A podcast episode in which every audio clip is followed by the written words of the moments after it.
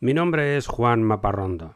Soy periodista, divulgador, viajero incansable y fanático de la exploración humana del espacio exterior y de la búsqueda científica de vida en el universo.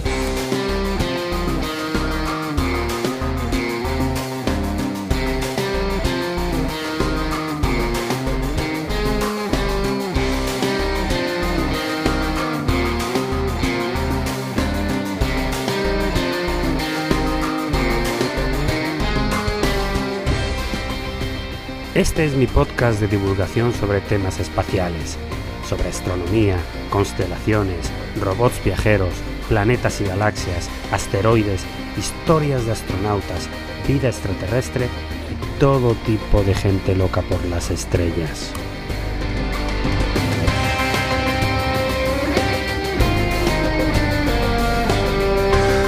Bienvenidos al sueño de Laika.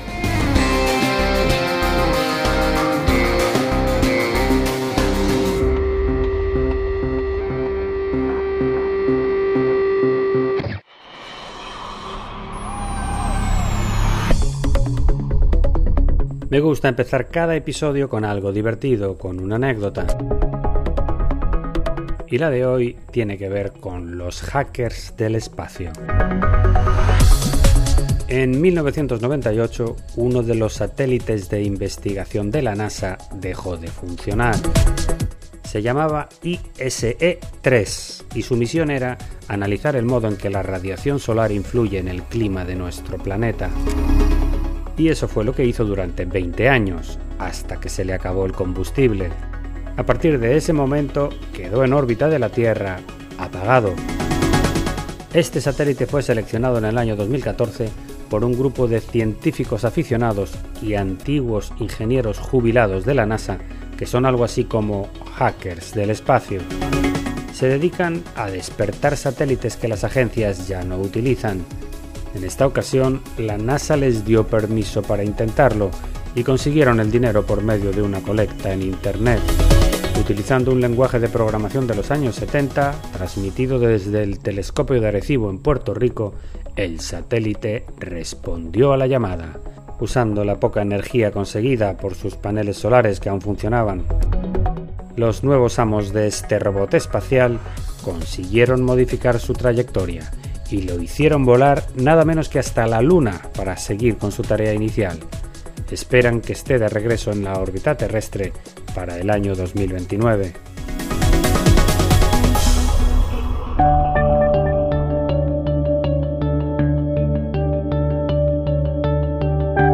Y entramos ahora en la sección principal del episodio de hoy,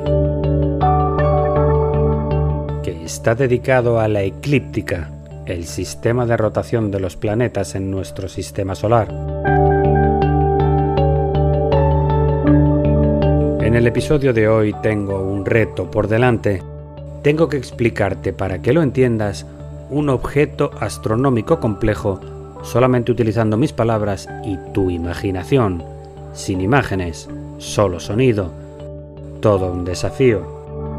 Y te lo voy a explicar porque la eclíptica, porque de eso es de lo que estamos hablando, es uno de los conceptos que más influye en nuestras vidas desde hace milenios. ¿Qué es la eclíptica? Pues es el plano en el que orbitan los planetas alrededor del Sol.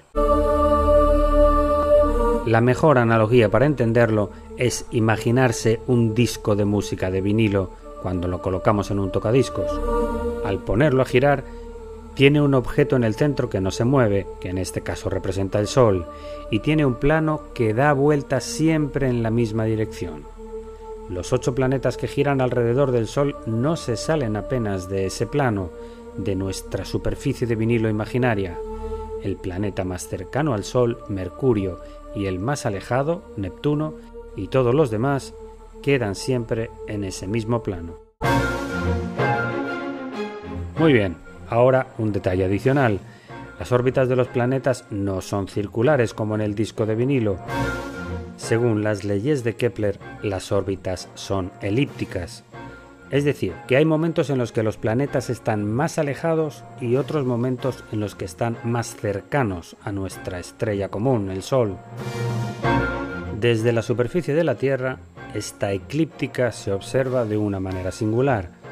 Desde aquí abajo lo que observamos es una franja que cruza el cielo de este a oeste, donde suceden la mayor parte de las cosas interesantes en astronomía. Es un camino imaginario en el día y en la noche por el que transitan los astros principales. El Sol sale por el este y se pone por el oeste, la Luna también, y los cinco planetas que se pueden observar a simple vista, Mercurio, Venus, Marte, Júpiter y Saturno, también aparecen en esa franja del cielo de este a oeste. Haz la prueba, vivas donde vivas, identifica por dónde sale el sol y por dónde se oculta. Espera una noche de luna llena y observa que sale y se oculta más o menos por el mismo sector del sol. Y si puedes observar un planeta verás que ocurre lo mismo. En estos días de octubre del 2020, Marte se encuentra en su posición más cercana a la Tierra en muchos años. Te animo a que lo localices saliendo por el este con su intenso color rojo. Descubrirás que el Sol, la Luna y los planetas siempre caminan por un camino que va desde el este al oeste en nuestro firmamento.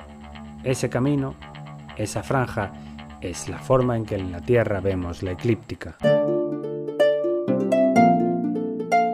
Ya las grandes civilizaciones de la antigüedad, sumerios, los egipcios, los griegos, los aztecas, se dieron cuenta de este fenómeno simplemente observando los astros noche tras noche durante años. No tenían la tecnología suficiente para entender la complejidad de las órbitas solares y las leyes de Kepler, pero hicieron algo que nos influye hasta el día de hoy. Crearon los calendarios solares de 12 meses. Esas civilizaciones se dieron cuenta que el Sol, la Luna y los planetas, al transitar por la franja de la eclíptica, lo hacían sobre un fondo de estrellas inmutables. Pues bien, unificaron esas estrellas en doce constelaciones y le pusieron un nombre a cada una, la mayoría relacionado con un animal. Un grupo de estrellas parecía un toro y nació Tauro, otro asemejaba a un cangrejo y surgió Cáncer otra recordaba un carnero y le pusieron el nombre de Aries. Así hasta doce. Doce constelaciones, doce signos del zodíaco, doce meses. Recordemos que Zo en griego significa animal, zodíaco, doce animales. Por eso decía al principio de este episodio que todo este sistema tenía consecuencias sobre nuestras vidas, porque desde aquella época se dividió el año en 12 meses, siendo cada mes el tiempo que tarda el Sol por transitar por la eclíptica sobre el fondo de una constelación. Curiosamente, cuando el Sol está en Aries, por ejemplo, esa constelación no puede verse, pues el Sol cubre sus estrellas con su luz. Pero si hubiese un eclipse total de Sol, veríamos las estrellas de Aries aparecer por detrás del Sol eclipsado. Nuestro año termina cuando el Sol ha transitado por los 12 signos del zodíaco y vuelve a comenzar y en todas las civilizaciones antiguas a toda esta mecánica celeste le dieron un significado religioso. Los sumerios, los egipcios, los romanos, los griegos, los incas, los aztecas de nuevo pensaron que al menos el Sol y los planetas eran dioses. Y surgió también, sobre todo en Sumeria, una creencia en la influencia de los astros en la vida de las personas, la famosa astrología, que analiza la posición del Sol y los planetas en el momento del nacimiento de una persona en relación a las constelaciones del zodíaco. Si naciste entre el 23 de octubre y el 21 de noviembre, por ejemplo, tu signo es Escorpio. Eso significa que entre esos días, entre el 23 de octubre y el 21 de noviembre, el Sol está pasando por la eclíptica por delante de la constelación de Escorpio, el escorpión que es precisamente cuando esta constelación no se ve, como hemos dicho, porque el Sol la cubre con su luz. Desde hace miles de años, los astrólogos calculan esas posiciones y las comparan con las personalidades de los hombres y las mujeres de ese signo, y se atreven a predecir qué pasará en sus vidas y les aconsejan cómo reaccionar. La astrología no es científica, desde luego, es una pseudociencia. Es algo así como la hermana descarriada de la astronomía. Su base de observación es real, estrellas, planetas, constelaciones, pero la influencia en la vida de las personas es más difícil de demostrar. es la eterna discusión entre la astronomía de las leyes de Kepler y la varita mágica del mago Merlín.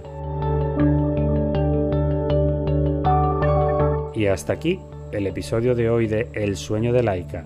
Espero que te haya gustado. Si tienes algún comentario o sugerencia, me puedes escribir a laika.podcast.gmail.com.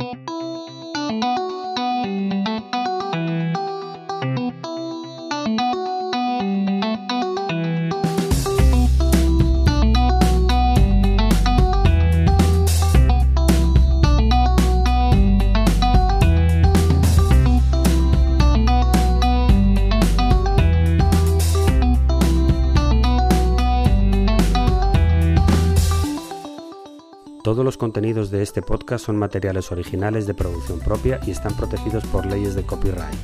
Todas las músicas y sintonías se reproducen con derechos comprados a sus autores o son de reproducción libre.